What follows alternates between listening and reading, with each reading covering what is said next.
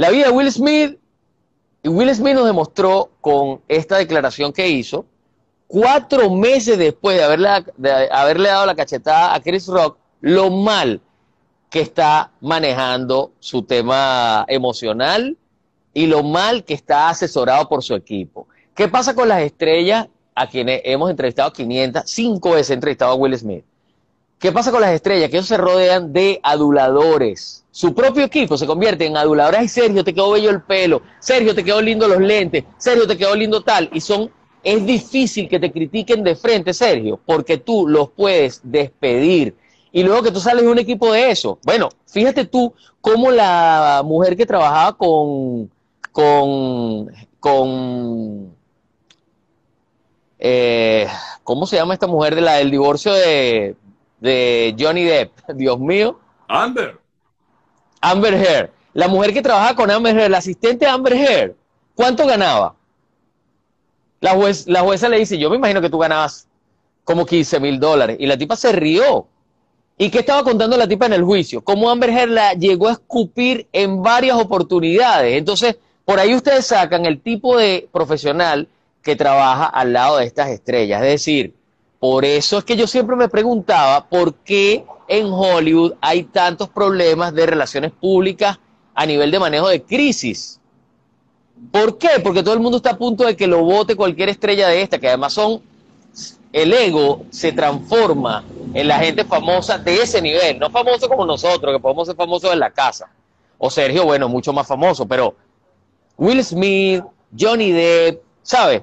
O sea, son tipos hiper famosos, su ego se transforma, su percepción de la realidad se transforma, van votando gente la que le dice lo que a ellos no quieren escuchar, y entonces llegamos a estos niveles en los que nadie le dijo a Will Smith, va a ser peor el remedio que la enfermedad y este no es el momento de pedir disculpas. El momento de pedir disculpas era hace cuatro meses cuando te desapareciste.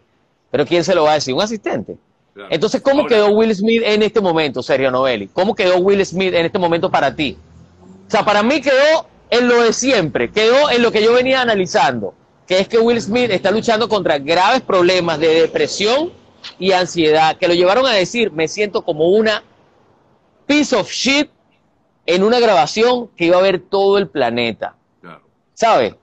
¿Por qué? En su lucha contra la depresión y la ansiedad, en medio de la depresión, no encuentra cómo salir del hueco donde está metido. Eh, sé que, que, que Chris Rock, cuando le responde, que no le responde directamente, sino que lo hace a través de su show.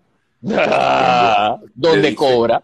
Yo tengo, aquí, yo tengo aquí el texto y dice, todo el mundo está intentando ser una víctima. Claro. Si dicen ser una víctima, entonces nadie escuchará a las verdaderas víctimas.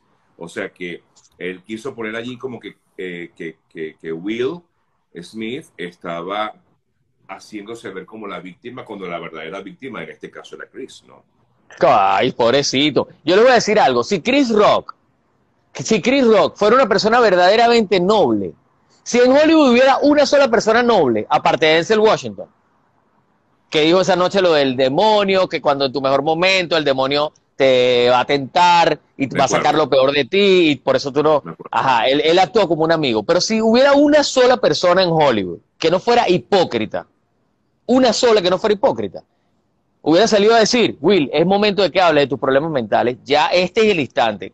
¿Qué van a esperar? Yo estoy esperando encontrarme a Will Smith, lo que pasa es que es difícil porque vive en Calabaza, está rodeado de gente, eh, o sea, no tenemos ninguna cita profesional de entrevista, de proyecto, aunque él, él tiene una película por estrenar pronto. O sea, él está trabajando en proyectos que no se detuvieron por completo, es decir, están ahí. Pero en algún momento, cuando uno se encuentra a Will Smith, alguien le tiene que decir, Will, ¿Qué estás esperando para decirle al mundo? Claro, ya lo empezaste a decir en el libro, ya lo seguiste diciendo en tu en The Best Shape of My Life, ya lo ha dicho la doctora Romani. Cada vez que tú vas a la doctora Romani, ella hizo un análisis acerca de cómo eh, Jada Pink, que tenía problemas de... ¿Quién es ella?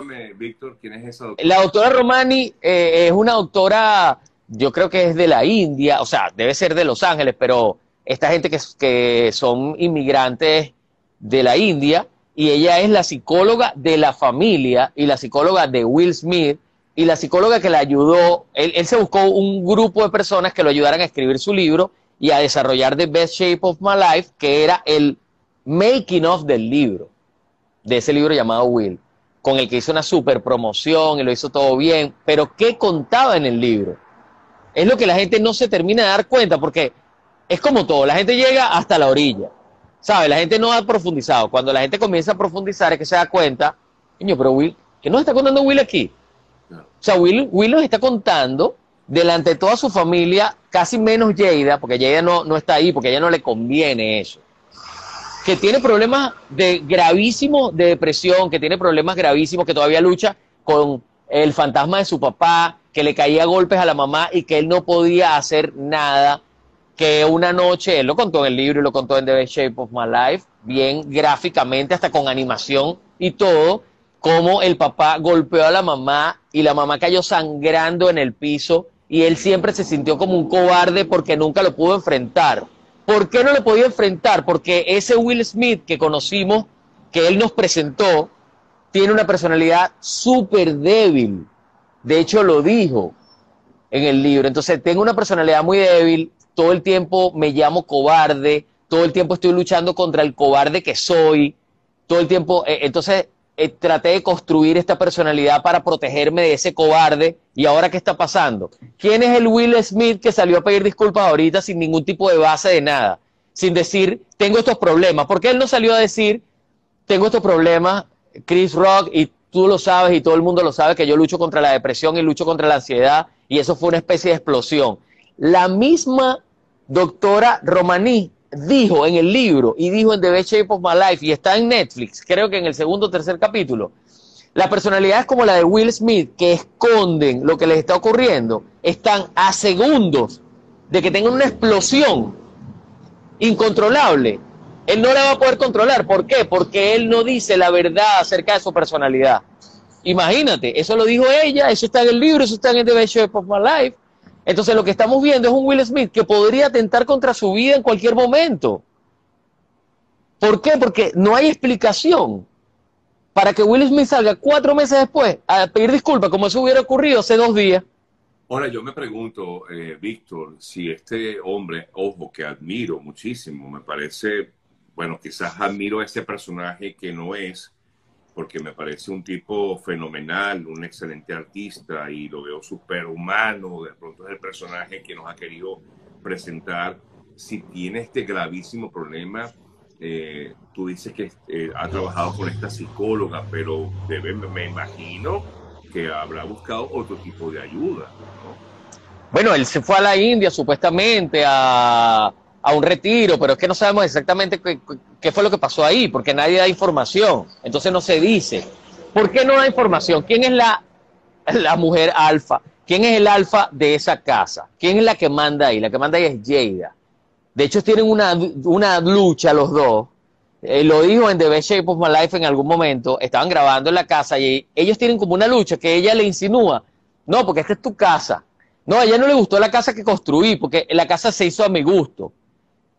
¿Sabes? Ellos graban dentro de la casa, los dos viven dentro de la casa, pero es como si fueran en espacios separados que vivieran. O sea, ella lo domina, ella...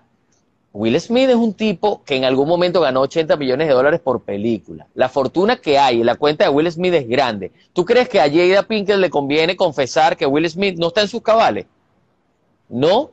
¿Quién administra ese dinero? ¿Con qué dinero se mantiene Jada Pinkett haciendo de Red Share?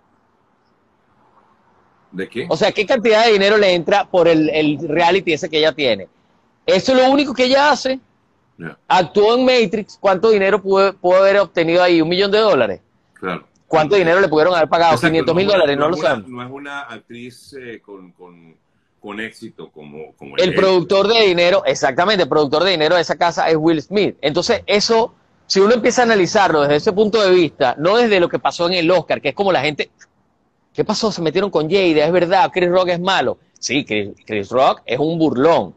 Claro. Y Chris Rock no es un tipo noble porque él sabe que Will Smith lucha contra problemas de verdad de, una enfermedad mental sí, fue poco grave. De su parte porque se metió con, claro, con un tema que está ahí profundo, ¿no? Entiendo. Ajá, se metió, exacto, con Jada, pero en realidad no sabemos por qué fue la explosión de Will, eso lo sabrá su psicóloga Pero lo que quiero decir es, Jada es peor, porque Jada siempre lo ha manipulado como si fuera un títere.